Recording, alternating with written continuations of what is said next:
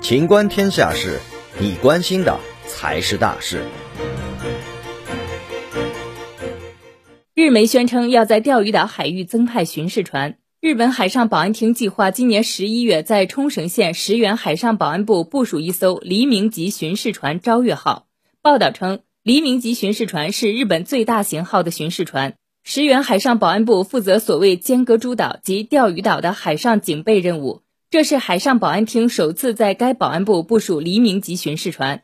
日本读卖新闻称，海上保安厅部署“朝月”的目的在于强化对中国海警船的监视。并减少现在执行监视任务船只的负担，还声称日本政府计划在二零二四年之前将全国现有的六十九艘巡视船增加至七十七艘，以应对钓鱼岛附近海域紧张局势等问题。这段时间以来，日本接二连三在钓鱼岛问题上做出挑衅举动。日本日前发布的二零二一版防卫白皮书中声称钓鱼岛是日本领土，误称中国海警法违反国际法。本期节目到此结束，欢迎继续收听《秦观天下事》。